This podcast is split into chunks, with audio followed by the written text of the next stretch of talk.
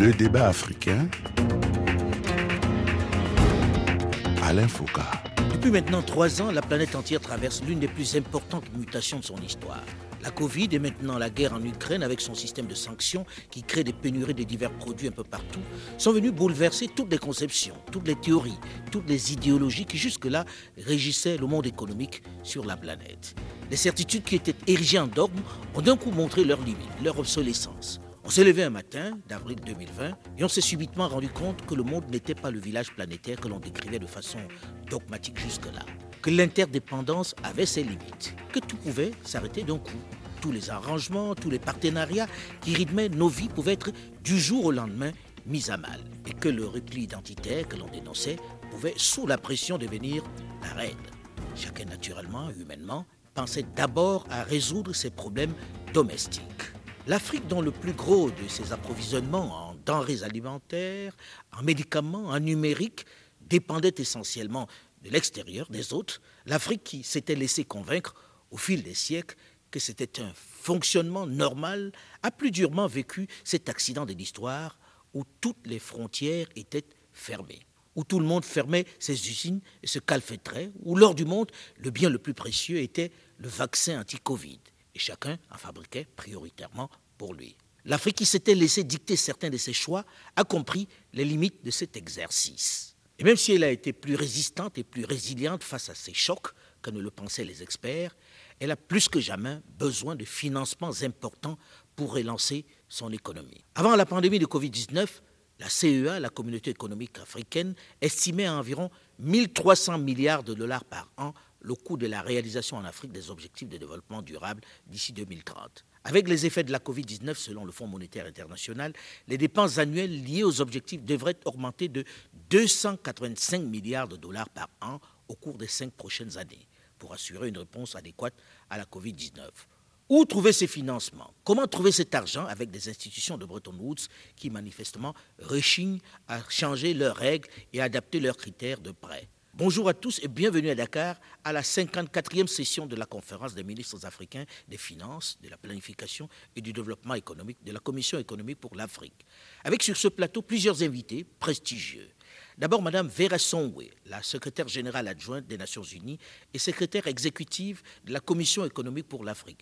Bonjour, Madame Vera Songwe. Bonjour, Alain. Merci d'être là. Notre second invité est Monsieur Amadou Hott, le ministre de l'économie, du plan et de la coopération internationale du Sénégal. Bonjour, Monsieur Amadou Hott. Bonjour, Alain. Troisième invité de ce plateau, Monsieur Romuald Ouadani, le ministre de l'économie, des finances de la République du Bénin. Bonjour, Monsieur le ministre. Bonjour, Alain. Voilà pour notre plateau.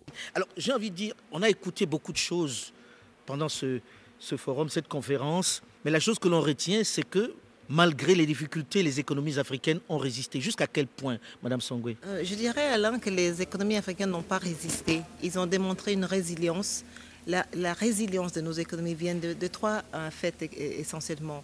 Il y a dix ans, le, taux de revenu par rapport au produit intérieur brut du continent, donc à la fiscalité continentale, était à peu près en moyenne de 10% par euh, produit intérieur brut. Aujourd'hui, nous sommes à 17% et nous avons évidemment deux ministres phares devant nous euh, qui ont augmenté déjà leur taux de fiscalité. Et le taux de fiscalité est une bonne chose parce que le taux de fiscalité permet de faire deux choses. Et ça, c'est le deuxième volet de, la résilience. C'est aussi avoir des programmes pour les couches sociales les moins aisées. Ce qui mhm. fait que quand il y a une crise, on peut tout de suite créer des programmes d'emploi, créer des programmes sociaux qui permettent à ces populations au moins ça, de, vous ça, Vera, le consommateur lambda voit les prix flamber sur le marché. Vous lui dites que son économie est résiliente, que les choses vont. Il se dit mais ça se passe où? C'est dans quel état? Mais ça se passe partout. C'est vrai que peut-être qu'ils ne le voient pas tout de suite, mais sûrement ce qu'on voit, c'est qu'aujourd'hui, il y a un effort qui a été fait par beaucoup de gouvernements. Premièrement, d'augmenter les, transferts aux classes sociaux, de, baisser les taux d'intérêt. Au fait, même pendant la crise Covid au Banin, on a demandé aux entreprises qui avaient des prêts de ne pas rembourser tout de suite. Ça remet l'argent dans les poches des individus et des consommateurs qui puissent, avec ça, aller euh, augmenter un peu leurs dépenses. On a vu au Sénégal les programmes de couches sociales qui ont été augmentés. Et donc, je pense que c'est ça la résilience des économies africaines. La résilience. On a, on, a avait épargné... tendance à penser que c'était des économies qui étaient un peu sur un pied parce qu'on parlait toujours de mauvaise gouvernance. C'est un fantasme alors Dans beaucoup de pays, parce que beaucoup de pays ont épargné pour les, mauvais jours. Et donc, on a pu penser sur même nos réserves par rapport à l'exportation, qui étaient dans beaucoup de pays déjà en dessous de la moyenne normale. Quand on entend ça, on est un peu surpris parce que dès qu'on parle de l'économie africaine, on regarde les ministres des Finances, on se dit, c'est pas des gens très très fiables. Euh, ils ne gèrent pas euh, de façon orthodoxe. Là, on a la preuve que c'est géré comme partout. Euh, Monsieur Wadani Non, en fait, dans une économie qui est globale, où il y a de plus en plus d'exigences de transparence, il est difficile pour un ministre des Finances de gérer comme vous le dites. parce que, tout le temps on, parle de corruption, on a le sentiment que... Ça, c'est plusieurs choses. C'est-à-dire que la notion pure de gestion saine des finances publiques, qui nécessite donc l'existence de règles de gouvernance, de transparence, on a vu sur les dernières années que la plupart des pays d'Afrique, en fait, ont quand même beaucoup évolué dans la qualité de la gestion des finances publiques. comment, si la gestion est bonne, qu'est-ce qui fait que l'on ait du mal à emprunter? On sait qu'on a traversé des crises, qu'il faut beaucoup d'argent. J'ai compris qu'il fallait des milliers de, milliards. 165 milliards. 165 milliards par an pour remettre l'économie à flot. Mais si on est des bons gestionnaires, qu'est-ce qui fait qu'on ne puisse pas avoir de l'argent sur le marché Surtout qu'il y a beaucoup d'argent sur le marché, Monsieur Haute.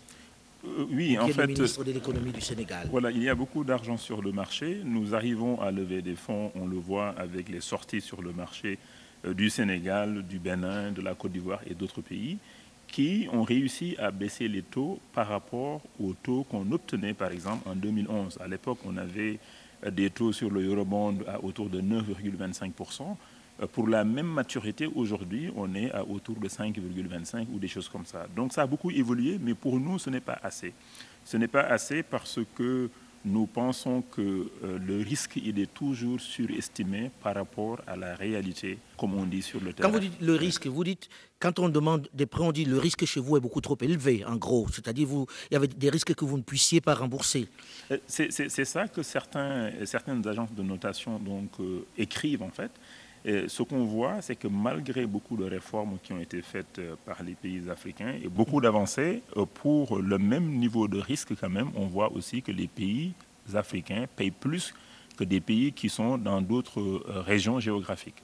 Euh, pour un même risque, par exemple, un pays comme le Sénégal paye plus que, par exemple, ce que paye la Grèce sur la même maturité. Et d'ailleurs, le président Macky a fait le plaidoyer pour que certaines règles euh, internationales soient réformées pour que la perception du risque soit pricée au bon niveau comme dans les autres pays. Il y a quand même quelque chose que moi j'ai envie de comprendre.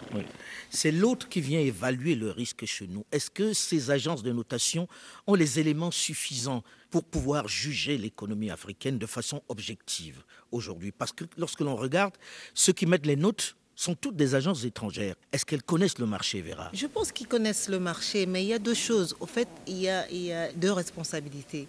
Première responsabilité, c'est ce à quoi nous sommes en train de parler aujourd'hui, c'est un système financier international qui n'a pas réussi peut-être à grandir avec l'Afrique. Aujourd'hui, quand vous dites système financier international, vous pensez aux institutions de Bretton Woods. Je parle aux institutions, euh, par rapport aux institutions de Bretton Woods surtout. Et là, peut-être le secteur privé a été un peu plus rapide à, nous rattraper. Aujourd'hui, dans, les années 2000, on avait trois, trois, pays en Afrique qui avaient accès aux marchés euh, internationaux. Aujourd'hui, nous sommes qui à qui était euh, l'Afrique du, Sud, Le, Maroc et, je pense euh, l'Égypte. L'Égypte. Aujourd'hui, nous avons 28. Donc vous voyez carrément que quelque part, les économies africaines ont grandi vis-à-vis le secteur privé et les marchés financiers.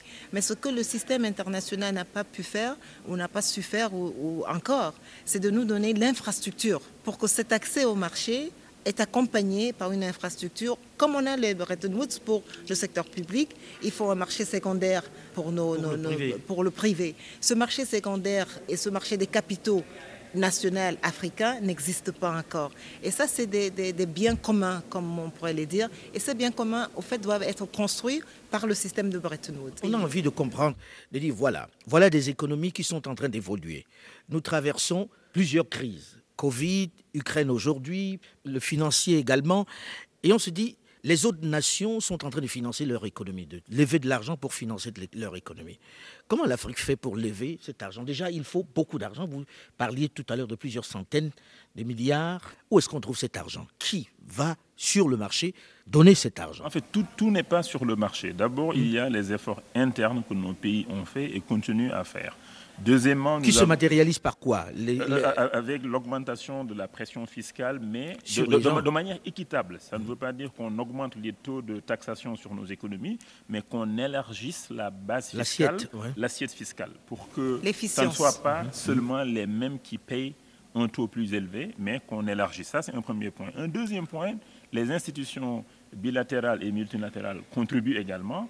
Troisième point, nous allons sur le marché soit des obligations locales, régionales ou internationales, mais aussi le marché de la dette des crédits export, par exemple, pour financer nos investissements. Et aussi, il y a le secteur privé aussi qui finance. Donc, ce mhm. n'est pas seulement les États qui financent, on a aussi recours au secteur privé national et international qui, euh, qui, finance également.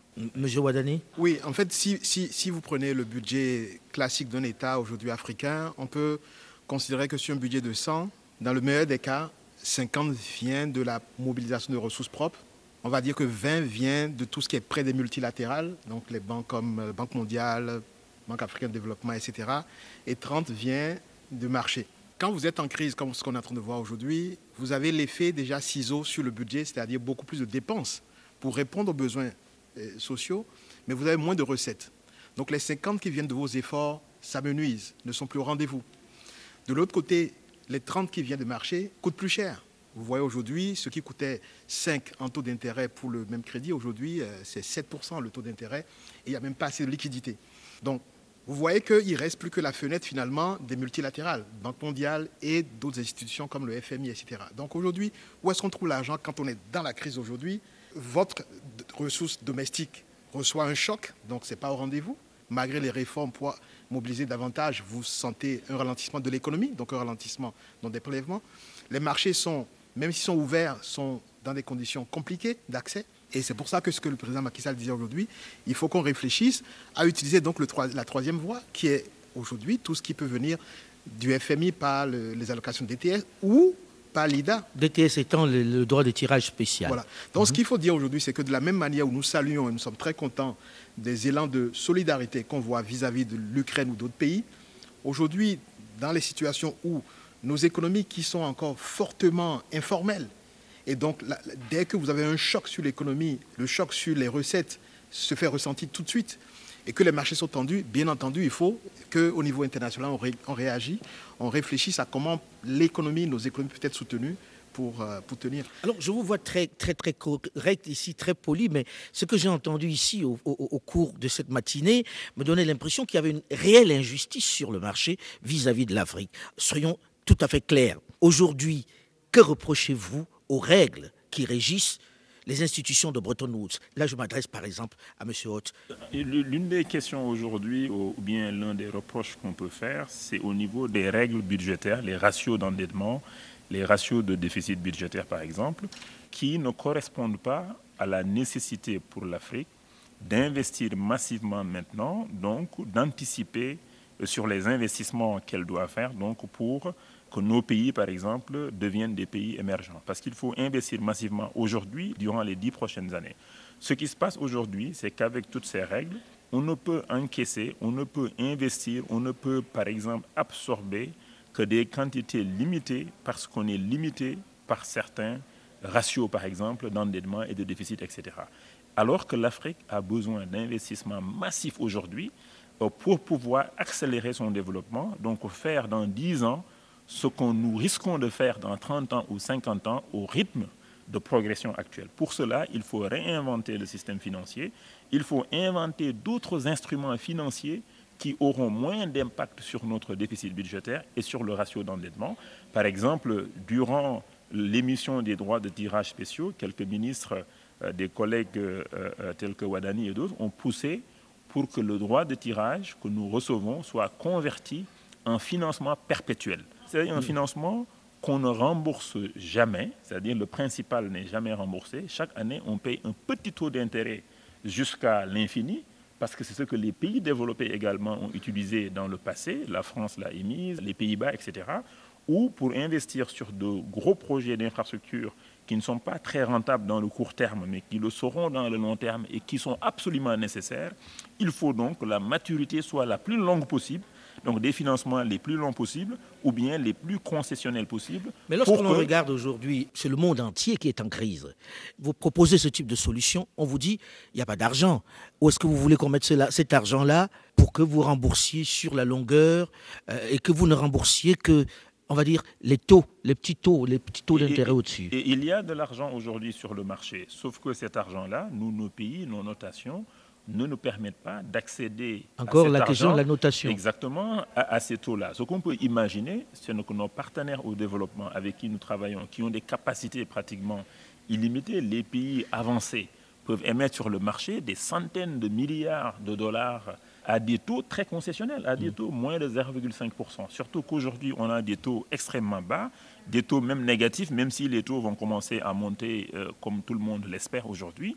Il est possible d'avoir des instruments de garantie qui vont nous aider à garantir les émissions africaines, par exemple, et sachant que la garantie ne sera jamais exercée parce que les pays africains ont montré que c'est rare de voir un pays africain faire défaut sur sa dette. Il n'y en a pas beaucoup euh, en Afrique alors qu'on le voit souvent dans des régions telles que l'Amérique latine, où les pays font défaut, reviennent, restructurent, reviennent sur le marché et, on, n'offre pas cette opportunité et moins cher que nous d'ailleurs. On n'offre pas ce type d'opportunité aux pays africains de pouvoir euh, entrer dans cette, phase-là. En, fait, je, en fait, je pense que nous sommes dans une situation de crise et en situation de crise, il faut des solutions et des outils adaptés. Et tout ce que nous sommes en train de dire ici, c'est que on ne peut pas continuer à utiliser les mêmes outils aujourd'hui pour nous permettre de sortir d'affaires. On le voit bien quand il y a des crises, l'ampleur, la magnitude du soutien financier qu'on donne aux pays concernés eh, n'ont aucun rapport avec le poids. Par exemple, je prends le, cas de soutien au pays.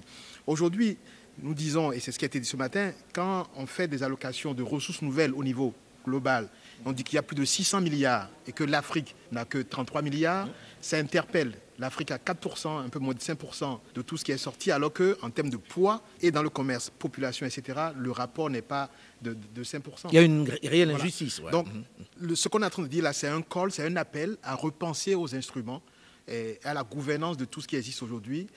Mais d'autre part, c'est de dire que quand on est en crise, il faut des solutions d'urgence, des solutions adaptées pour permettre de tenir et de repartir. Quand on sera sorti de tout ça, on peut revenir encore des règles qui, au passage, doivent être changées.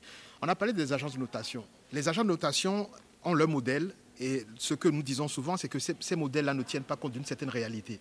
Une des réalités propres à la plupart des pays d'Afrique, c'est le fort taux de l'économie informelle. Mais c'est grâce à cette économie informelle que, comme Véral disait tout à l'heure, on a vu cette résilience. Parce que quand vous voyez dans le modèle... Ce qu'on ne dit pas assez, hein, puisque la résilience réellement, et j'attendais qu'on en fasse mention, vient essentiellement de cette partie informelle-là. Absolument, parce que la résilience, c'est l'économie réelle. Mm. Et l'économie réelle ne peut pas ignorer le poids de l'informel. Mm. Or, les modèles aujourd'hui de notation ne tiennent pas compte suffisamment du poids de l'économie informelle. Ça, c'est la première chose. La deuxième chose aussi, c'est que finalement, ces agences, ils regardent le taux de mobilisation de ressources propres. Si demain, vous allez vers votre banque pour emprunter, il va regarder votre salaire, vos revenus. Il dit, bon, si tu n'as pas assez de salaire, même si le projet que tu veux faire est hyper rentable, hyper important pour ta population, on ne te prête pas parce que tu n'as pas encore assez. Or, quelque part, c'est l'histoire de la poule et de l'œuf. Il faut faire ces investissements pour générer plus de ressources et après, on prélèvera. Et donc, et tous les pays, la plupart des pays, en tout cas aujourd'hui d'Afrique, étaient lancés dans cette réforme-là, vraiment de, mobiliser davantage les ressources propres, d'avoir une gestion des finances publiques plus saine. Les crises Covid et Ukraine ont mis un frein à, ce qui est en train de se passer. Mais on ne peut pas continuer à dire, vous n'avez pas un taux de mobilisation de ressources propres important, donc on ne vous donne pas de ressources. Parce que les agences, en fait, aussi l'autre chose, elles disent, mais oui, mais pourquoi vous venez toujours sur les marchés internationaux Mais pourquoi est-ce que le marché domestique n'est pas là? Pas là, Pourquoi est-ce que l'Africain ne prête pas à 30 ans? Dans nos pays, pourquoi est-ce qu'il n'y a pas d'épargne à 30 ans dans nos pays? Vous voulez faire des eurobonds à 30 ans, mais est-ce que vous avez un marché de capitaux dans vos pays qui prête à 30 ans? Mais c'est les constructions qui vont venir. On travaille aujourd'hui sur le secteur des assurances. On est dans l'évolution. Arriver. Mais en attendant qu'on arrive, on est en crise. Il faut agir pour qu'on puisse reprendre le train des réformes qui va nous permettre d'arriver à ce point-là. Alors, nous arrivons au terme de la première partie de ce magazine, mais on se retrouve juste après une nouvelle édition du journal pour la suite de ces débats consacrés au financement des économies africaines après la crise de la Covid-19 et la guerre en Ukraine. Restez à l'écoute et à très vite.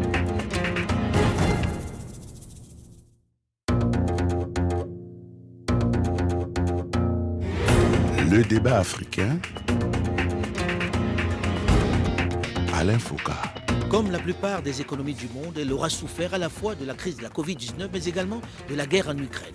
Si dans les autres régions du monde, la levée des fonds et les mécanismes de financement semblent être plus aisés, l'Afrique éprouve de réelles difficultés à trouver les importants fonds nécessaires à la relance de son économie. Bonjour et bienvenue à tous ceux qui nous rejoignent seulement maintenant dans la seconde partie de ce magazine du débat africain qui est ce dimanche à Dakar en marge de la 54e session de la conférence des ministres africains des finances, de la planification et du développement économique de la Commission économique pour l'Afrique, la CEA, avec sur ce plateau plusieurs invités D'abord Madame Vera Songwe, la secrétaire générale adjointe des Nations Unies et secrétaire exécutive de la Commission économique pour l'Afrique.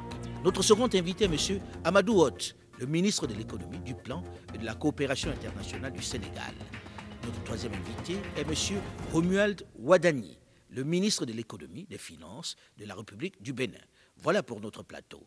Alors, oh, oh, quand on écoute tout ça, on se dit l'Afrique, le poids de l'Afrique est quand même important, 54 États, avec une population conséquente. Est-ce que ça ne vient pas aussi du fait qu'il manque véritablement de cohésion, il manque véritablement, on va dire, d'intégration pour que l'Afrique constitue un vrai poids sur le marché, pour parler de façon forte? Parce que ça représenterait une réelle économie si tout le monde était ensemble, non? Je pense, je, non, non, je pense que l'Afrique est ensemble.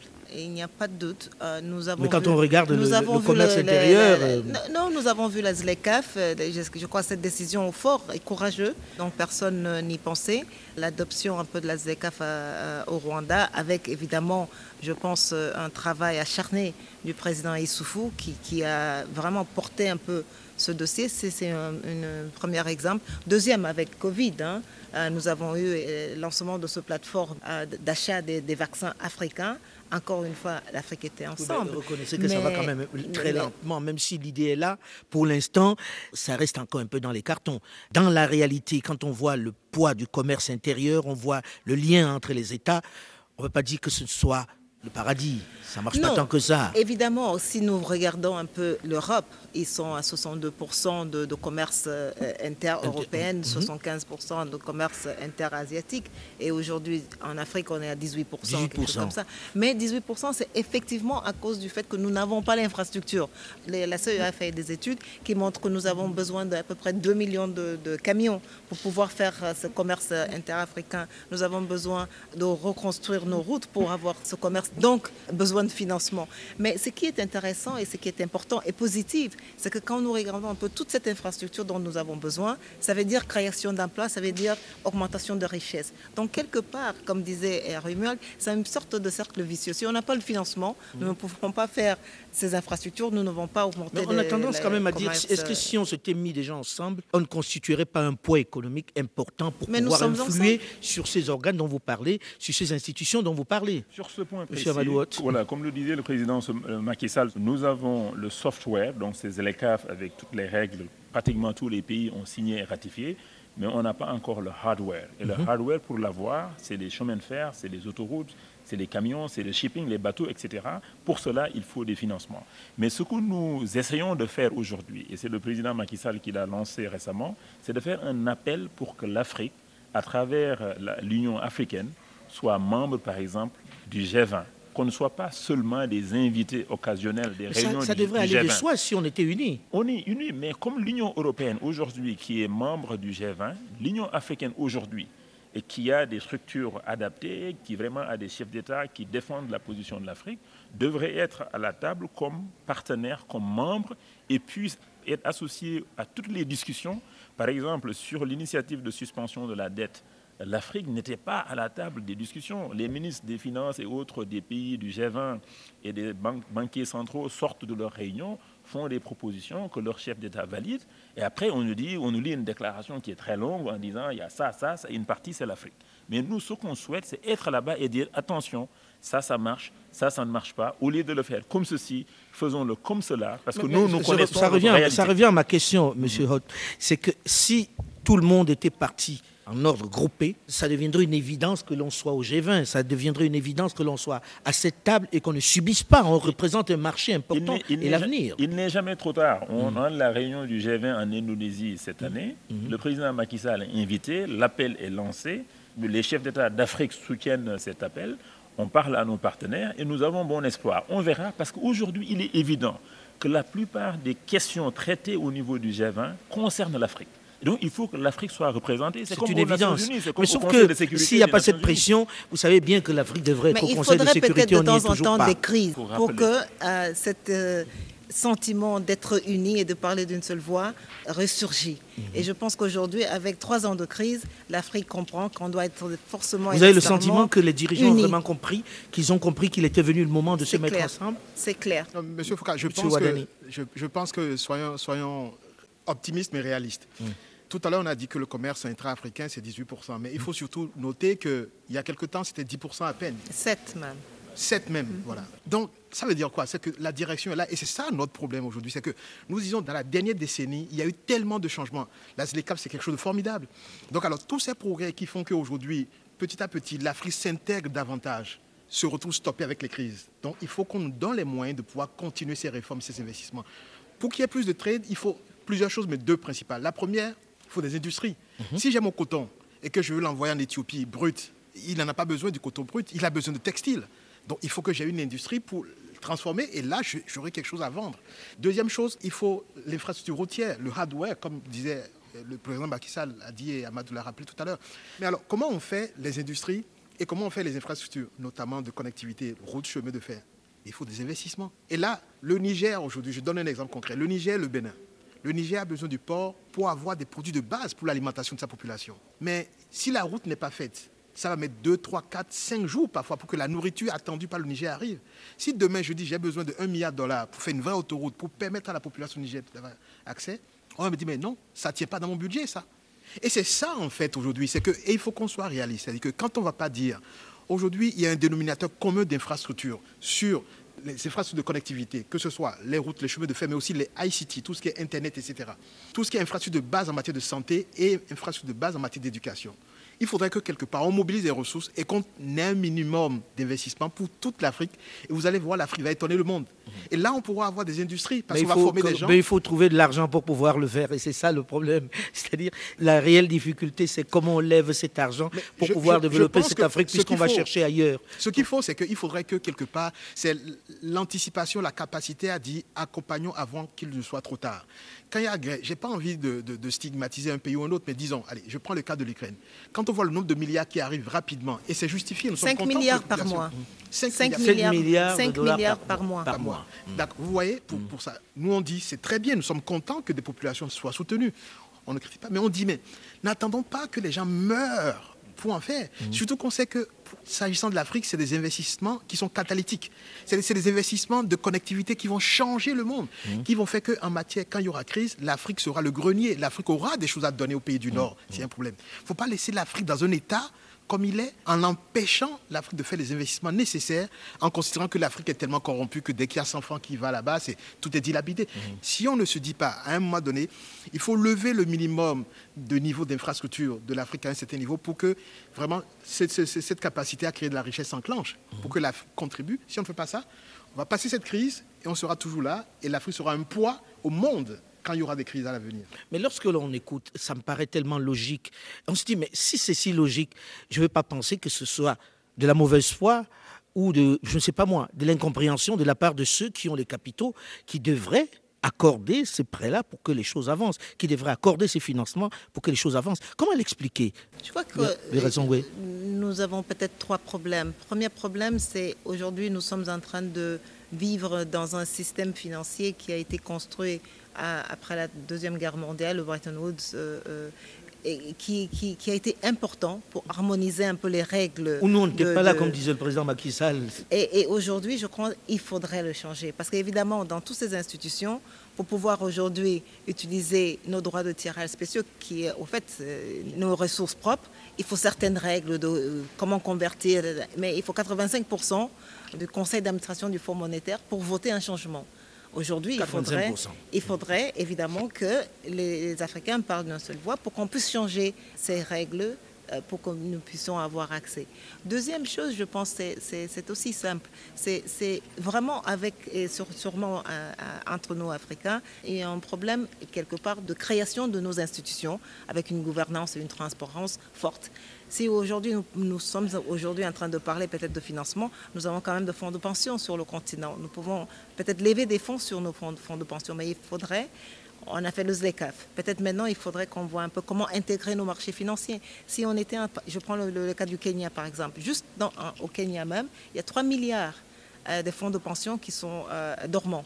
On peut utiliser ces, instruments. Monsieur Hott et le Sénégal ont créé un fonds 6, un fonds souverain d'État qui aussi contribue à financer nos économies. Si peut-être nous créons un peu à ces fonds souverains, mais peut-être les mutualiser, nous aurons peut-être avec seulement nos fonds quatre fois plus que les DTS. Donc il va falloir qu'on construise encore ce, marché des, capitaux pour pouvoir euh, avancer. Mais même quand on les construit, il va falloir que nous puissions démontrer à, la communauté internationale qu'ils sont bien construits, qu'ils sont harmonisés, qu'ils respectent les standards internationaux. Mais c'est pour ça qu'on a besoin des voix mhm. dans ces instances internationales. Il faudrait qu'on ait des voix dans ces instances internationales pour pouvoir dire, aujourd'hui nous sommes en train de parler de changement climatique, de fonds verts, de 13, 13 000 milliards maintenant qui sont à la disposition des Africains dans les fonds verts. Mais là, on a besoin d'une certaine transparence et de nos voix quand on régit un peu comment avoir accès à ces fonds verts. Mmh. Donc à la fin, ça, ça revient toujours à le fait que l'Afrique doit avoir une chaise autour de la table des décisions financières internationales pour pouvoir, un, d'abord imposer nos solutions et créer nos outils qui seront acceptés par les autres. J'ai écouté quelqu'un qui faisait la réflexion en disant déjà entre eux, ils n'arrivent pas à commercer. Déjà une banque qui opère au Kenya ne peut pas accorder un prêt à quelqu'un qui est au Sénégal. Est-ce qu'il ne faudrait déjà pas commencer par là, que c'est le premier chantier, puisqu'il y a de l'argent aussi sur le continent, il y a des ressources intérieures qui peuvent être mobilisées. Que répondez-vous à ça, M. Wadani Il faut, faut, se dire que vous ne pouvez pas agir dans un univers où il n'y a pas, je veux dire, de de règles. Le commerce tire tout. Si mm. aujourd'hui je suis au Kenya, mais que je commerce beaucoup avec le Bénin, je n'aurai aucune gêne à donner un crédit à une entreprise qui est au Bénin puisque je commerce beaucoup. Oui, mais il faut faciliter cette, démarche. il faut une volonté politique pour ça. Bien sûr, elle est là. c'est de ça qu'on parle. C'est-à-dire, est-ce qu'il ne manque pas déjà cette volonté politique interne, domestique, pour que les choses démarrent, M. Haute En fait, nous voyons déjà des financements d'institutions régionales, qu'elles soient des banques commerciales ou de développement, financées dans d'autres pays.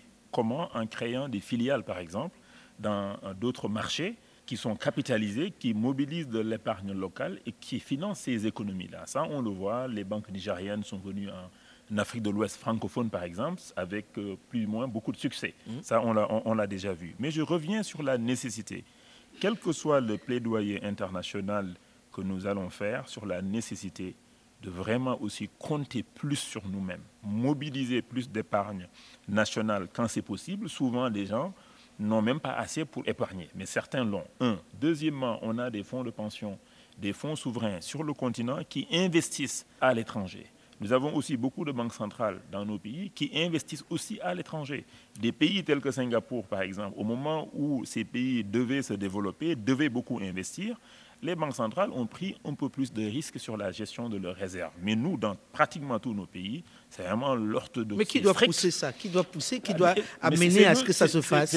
C'est nous, les ministres des Finances, d'économie dans nos pays, c'est les politiques également, c'est surtout nous, parce que mm. nous, on est en face des banques centrales. On peut imaginer qu'une partie des réserves est investie dans des actifs un peu plus risqués sans mettre en danger, sans remettre en cause la solidité, par exemple, d'une certaine monnaie. Et ça, c'est une révolution de mentalité aussi dans, nos pays. Nos banques centrales aussi euh, gèrent beaucoup, en fait, tout ce qui est inflation.